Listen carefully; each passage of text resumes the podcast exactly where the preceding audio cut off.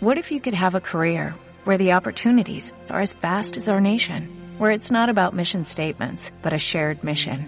At U.S. Customs and Border Protection, we go beyond to protect more than borders, from ship to shore, air to ground, cities to local communities. CBP agents and officers are keeping people safe. Join U.S. Customs and Border Protection and go beyond for something far greater than yourself.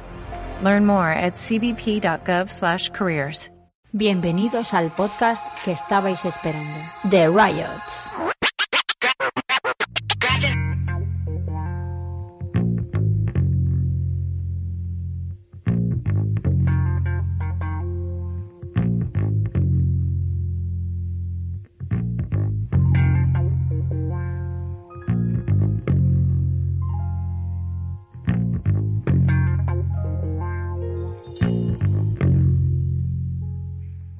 ¡Hey! Aquí estamos, los rayos. En este caso solo estoy, solo estoy yo, el Dolphin, en un programa que pretende ser express y una respuesta a nuestro podcast hermano, otro podcast de nada, eh, que hace nuestro querido amigo el Jesse, Jesús Sánchez. Y bueno, en fin, estamos sumidos en una polémica, como prácticamente la mitad de Occidente, sobre The Last of Us, la serie de HBO. Yo estoy en contra, sin paños calientes. Estoy en contra de esa serie. Estoy a favor de la HBO, pero estoy en contra de The Last of Us. El creador, o bueno, el que la ha adaptado, porque es un videojuego, es el responsable de aquella serie que se hizo sobre Chernobyl. Esa serie me gustó. Esta no. Estoy a favor de aquella, estoy en contra de esta. Eh, ¿Por qué estoy en contra? Bueno, para empezar, el primer argumento a favor de, The Last of Us, la versión de HBO, eh, la versión que no es más que una serie de zombies y no un apasionante videojuego que marcó un antes y un después, es que eh, tiene 8 millones de espectadores en este momento, su último capítulo batiendo un récord histórico. Último capítulo es el octavo. Estoy grabando el 8 de marzo, Día de la Mujer, y esto es un homenaje a las mujeres, ¿por qué no? En fin, sigamos. Eh, la serie tiene 8 millones de espectadores. Si tenemos en cuenta que en 2019 el videojuego llevaba vendidos 37 millones, iba a decir de, de ejemplares, pero bueno, son unidades. El caso es que habían vendido 37 millones de videojuegos en 2019. La serie verá luz en 2023. El último capítulo lo han visto 8 millones de personas. Primera conclusión. ¿Cuál creéis que es? Pues que de 37 millones de personas hay 29 millones a los que les da lo mismo la adaptación de HBO. Les da exactamente lo mismo. Y no me podéis decir, es que son público distinto. No. El target de este videojuego era la gente de mi generación. La gente de mi generación tiene la misma facilidad para ver HBO que para ver cualquier otra cosa. Algunos diréis, bueno, pero es que mucha gente se lo habrá descargado de forma ilegal. Bueno, sí. Puede que sí. Pero vamos. Pretender vendernos como un gran éxito. Que algo que ya han comprado que ya han pagado por ello 37 millones de personas. Es consumido por 8 millones de personas. Es ridículo. Es decir, lo normal es que esto fuera un éxito aunque fuera horrible, cosa que es. Primer punto en contra de las series. Nos están vendiendo como éxito algo que en realidad no lo es.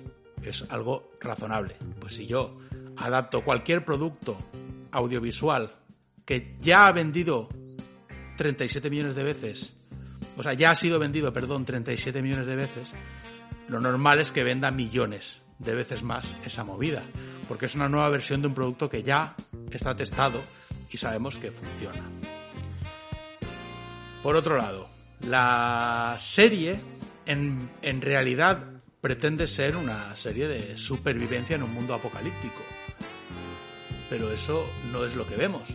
Lo que vemos es una serie que cada punto en, el que debería darnos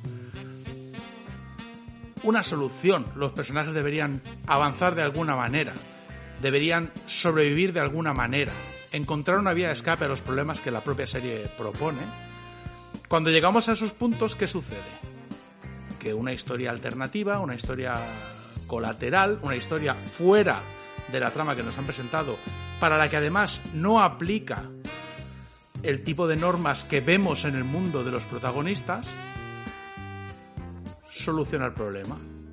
Segundo capítulo, ¿cómo hacemos ahora que este tipo, que está en... porque esto es lo de siempre, presentan una realidad absolutamente imposible en la que no existe vía de escape.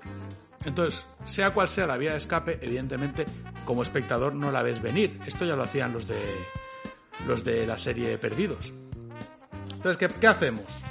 Pues como esto es imposible de solucionarlo con las herramientas de un buen guionista, vamos a inventarnos una historia alternativa que no tiene nada que ver, una historia de amor trágico eh, y además homosexual, porque si no, no vamos a conseguir tanta atención.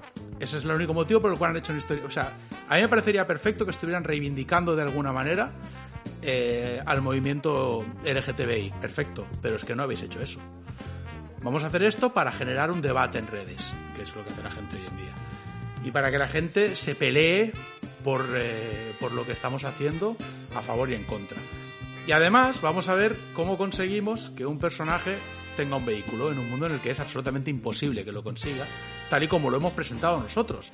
Porque recordemos que en la fantasía, en la ficción, tú puedes establecer un mundo en el cual es posible viajar al pasado.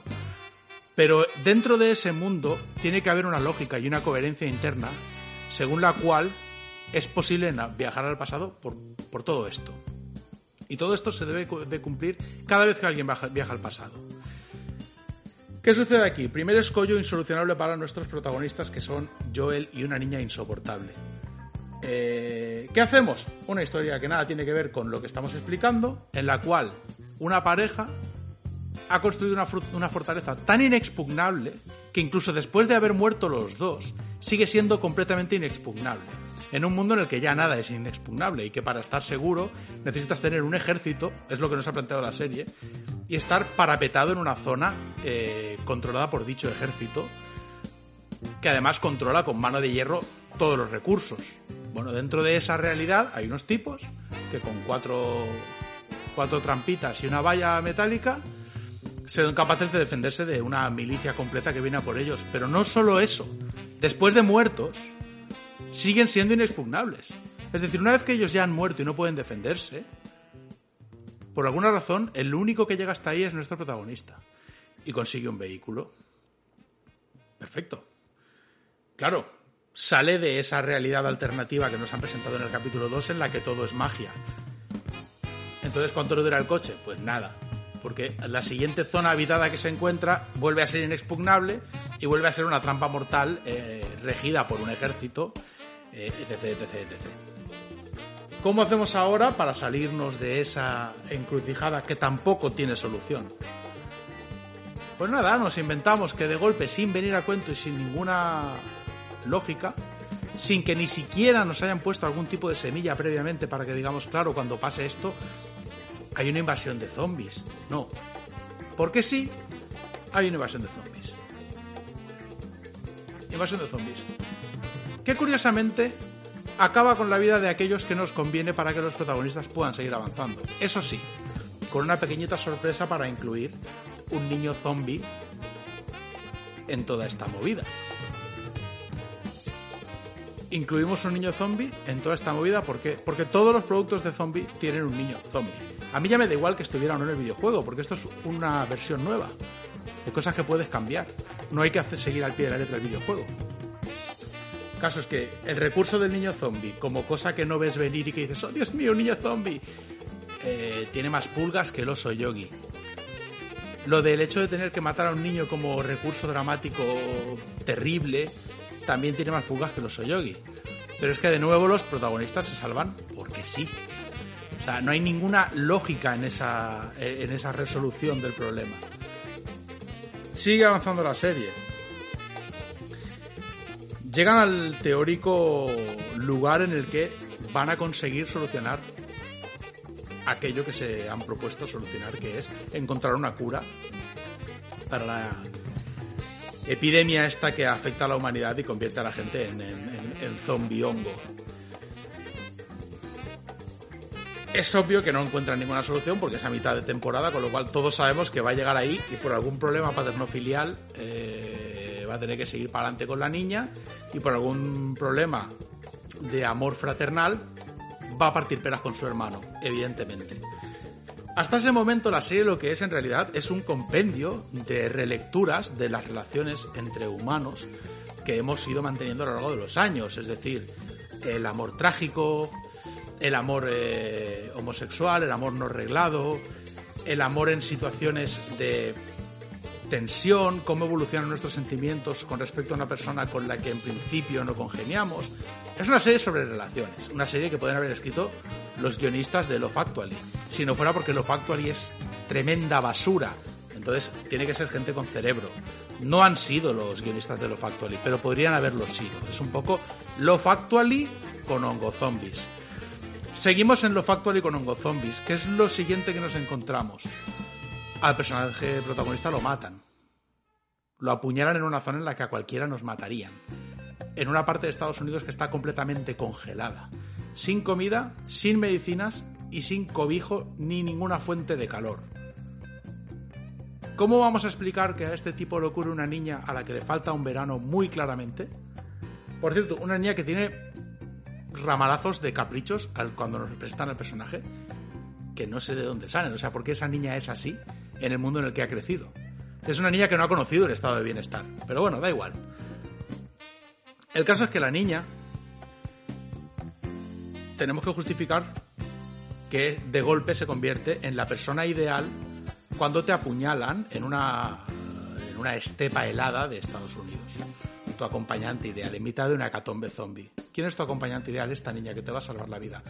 Porque esta niña que hasta ahora ha sido una rémora, un fardo, un fardo emocionalmente dependiente de ti porque nadie más la quiere, y eso es un drama, pero es así, ahora de repente se va a convertir en una mezcla entre MacGyver, Charles Bronson, Rambo y el puto Doctor House, y te va a salvar la vida. ¿Cómo? Pues nada, se va por ahí, por el bosque, se va a cazar, se cruza con unos hombres malísimos, otro asentamiento de humanos protegido por una milicia de psicópatas, porque si no hubieran desaparecido. Esta milicia de psicópatas además son caníbales, perdón, caníbales. Caníbales no, caníbales. Y pederastas. Fíjate tú por dónde. Usan la religión como vehículo para dominar a otra gente más débil y abusar de ella. Pues bueno, esta niña no solo se los carga, quema el edificio en el que la tienen encerrada y nadie aparece a por ella. Además de eso, el amigo, el amigo pederasta líder, caníbal líder, cuando se la encuentra al principio, es sorprendido por la chavala, que se convierte, incluso el personaje lo dice, en una cazadora experta que se acerca a dos cazadores expertos sin que la oigan en un bosque nevado. Moverse por la nieve sin que te oigan es prácticamente imposible. Pero bueno, incluso el personaje lo verbaliza. Debe ser una cazadora experta, porque no te hemos oído acercarte, claro, porque es que esto no tiene sentido. El caso es que ella los encañona, les dice, ¿me dais penicilina o submato a los dos? Y bueno, el, el pederasta barra caníbal barra basura humana líder hace la típica de, bueno, vamos a darle lo que quiere, que vuelva a donde está, luego salimos, buscamos su rastro, la encontramos, nos la traemos y matamos al tipo que necesite la penicilina. Claro. ¿Qué, creéis que se le puede ocurrir a un buen guionista?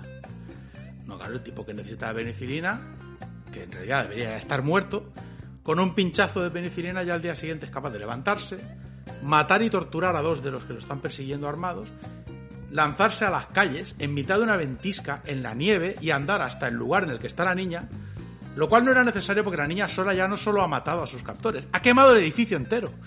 No solo eso, ha quemado el edificio entero sin llamar la atención de nadie más. Nadie se acerca. De toda la gente que hay viviendo en esa congregación de caníbales, eh, pederastas y gente sometida, nadie ha dicho, oye, creo que hay un edificio ardiendo ahí. Estamos en la nieve, no hay nada. Somos el único pueblo en varios kilómetros a la redonda. Hay un edificio ardiendo ahí, nadie ha ido. Entonces, como nadie ha ido, eh, ella se acerca a Joel, que llega, que debería estar muerto, pero no está muerto, sigue vivo, andando por la nieve después de matar y torturar, matar y torturar a dos personas que claramente son peligrosas incluso si estás en perfecto estado de salud. Pues nada, el tipo llega hasta ella, se abrazan y ahí, ahí estamos. Y eso me estáis intentando explicar muchas personas de Occidente que es la mejor serie de la historia. Una de las mejores series del año. La mejor serie de la historia de los zombies. Vamos a ver. Yo hago este podcast buscando el haterismo, para empezar.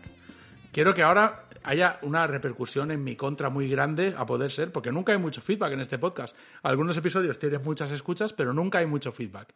Pero el poco feedback que hay siempre son haters. Busco esos haters, fans de The Last of Us, que me expliquen a ver dónde está la grandeza. Porque si tú me dijeras, es la primera serie que veo, que en un escenario apocalíptico desarrolla esta serie de tramas alternativas a lo que en principio presentaba, en ese caso te doy la razón. Yo no he visto tampoco nunca una serie planteada así, y en eso no solo es original, pues probablemente es la mejor que he visto, porque nunca además había visto una. Pero que me vengáis a decir que es la mejor serie de un género en concreto, o que es la mejor serie del año sin entrar en géneros comparado con todas las demás, o que es una de las mejores series de la historia sin entrar en géneros comparados con todas las demás, no. Es, es claramente una porquería. Es claramente una Love Actually en el mundo de los zombies. Una Love Actually con un poquito más de nivel que Love Actually, porque Love Actually es es la medida internacional de lo que es basura. O sea, cuando tú dices esto es Love Actually, tú estás en un restaurante y te traen un plato que está mal. Y dice el camarero, lo que me ha servido usted es Love Actually. Y el camarero automáticamente dice, tiene usted razón, esto es una porquería y se lo lleva. Entonces, claro, pues, no, no, no, no quiero llamarlo Actually a esos guionistas. Pero la serie es horrible. La serie es horrible. Pero horrible. Ningún producto en el que las cosas se solucionan por arte de magia, incluido El Señor de los Anillos, merece ser considerado una obra maestra. Eso para empezar. El concepto de obra maestra se usa de manera, bueno, en fin, está muy prostituido. Cualquier cosa hoy en día es una obra maestra. Pero vamos, es que lo de Last of Us. Así que nada, ahí lanzo el guante y ahí busco a todos los haters posibles contra mí, no contra Eva, por eso estoy yo solo en esta edición. Y bueno, nada, aquí espero, aquí espero el odio. Si hubiera o hubiere o hubiese usuarios de magia, de cualquier tipo de magia, que, de alguna manera pudieran maldecirme o ir en mi contra por lo que estoy diciendo, porque ellos fan, son fans de The Last of Us, pero a la vez por ejemplo, manejan la santería y quieren ir contra mí desde, desde el lado esotérico de las cosas, oye, aquí estoy. Aquí estoy. Pero vamos, que en fin. Que sobre todo esto es una respuesta a, mi colega Jesse, hecha pública aquí en un podcast y que bueno, espero que se pronuncie de alguna manera si es que lo escucha, que no tengo claro que lo voy a escuchar, pero bueno. Y nada, hasta aquí el programa de hoy. No, la verdad es que no tengo mucho más que decir. Y veremos si continúa esta serie de podcast de los Riots intentando eh, de alguna manera acumular mucho odio por parte de fans de The Last of Us. No pido apoyo por, por parte de aquellos que no son fans, solo pido odio. Porque al fin y al cabo el odio es lo que mueve el mundo. Así que nada más.